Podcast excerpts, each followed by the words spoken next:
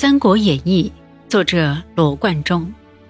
入选理由：《三国演义》是中国四大名著之一，也是中国四大奇书之一，被称为第一才子书。《三国演义》是历史演义小说的经典之作，以宏大的结构描写了三国时期一百多年间的事情，成功塑造了众多人物形象，充分显示了作者在塑造人物和叙事方面的卓越才华。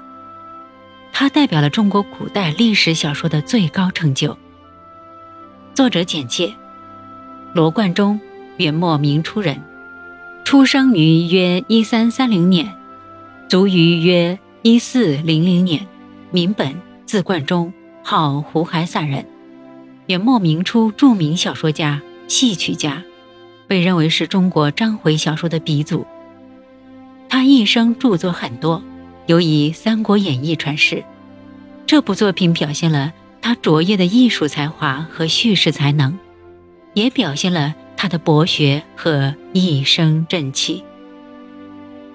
名著导读：《三国演义》原名《三国志通俗演义》，依据《三国志》写成，描写了从东汉末年到西晋初期，以曹操、刘备、孙权为首的。魏、蜀、吴三个政治军事集团之间的矛盾和斗争，在广阔的社会历史背景下，罗贯中通过对人物形象的塑造以及对战争的描写，展现了那个时代尖锐复杂、有极具特色的军事政治冲突。贯穿全书的中心思想是拥蜀反魏，尊刘贬曹。作者认为蜀汉是正统。而曹魏政权则是篡逆。全书写到了一千七百九十八个人物，其中重点刻画的就多达两百多个。这些人物不但有名有姓，而且性格鲜明，这在文学史上是非常了不起的。这些人物中最为成功的有诸葛亮、曹操、关羽、刘备、张飞、周瑜、孙权、刘禅等人。尤其成功的是三绝：智绝诸葛亮，义绝关云长，坚决曹孟德。正是由于这部《三国演义》，这些历史人物在中国至今还家喻户晓。智绝诸葛亮是罗贯中心目中的贤相的化身，他不但足智多谋、神机妙算，而且具有鞠躬尽瘁、死而后已的人臣之节。同时，又始终坚守济世惠民、再造太平的雄心壮志，甚至因此，作者还赋予了诸葛亮以呼风唤雨的神奇能力，使其在乱世战争中一再表现出惊人的能量。曹操则是一位奸雄，他以“宁叫我负天下人，不叫天下人负我”作为生活信条，在乱世中叱咤风云。最终胜出另外两族，统一乱世。在罗贯中的笔下，曹操的突出特点就是奸，既有雄才大略，又残暴奸诈。而实际上，这个政治野心家与历史上的曹操还是有很大差别的。一绝关羽则威猛刚毅，义重如山。由于曹操很赏识他，他。即知曹公待我厚，然无受刘将军厚恩，是以共死，不可备之。无中不留，吾要当立孝以报曹公，乃去。最终报答曹操，又不辞而别，重新投奔刘备。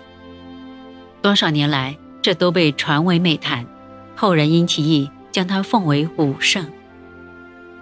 书中还描写了大大小小四十多次战争，所写战事错综复杂。却都有条不紊，精彩之极。其中最为后人熟知的有火烧赤壁、长坂坡、七擒孟获、火烧连营、官渡之战等，几乎所有描写都气势雄宏，场景壮阔，有声有色，引人入胜。但战争描写不仅是对战事的简单叙述，更是介绍了不少战争经验和各种军事知识。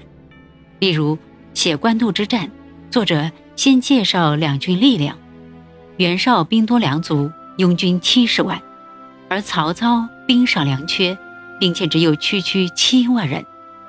但战争谋略也不可小视。曹操采取各个击破的战略，同时骄兵必败。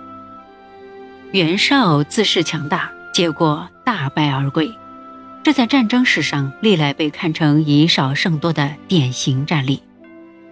吴冠中仅以文学之笔描绘的战争宏图，对后世实际的战争谋略产生了深远影响，可见其战争描写的成功与精妙。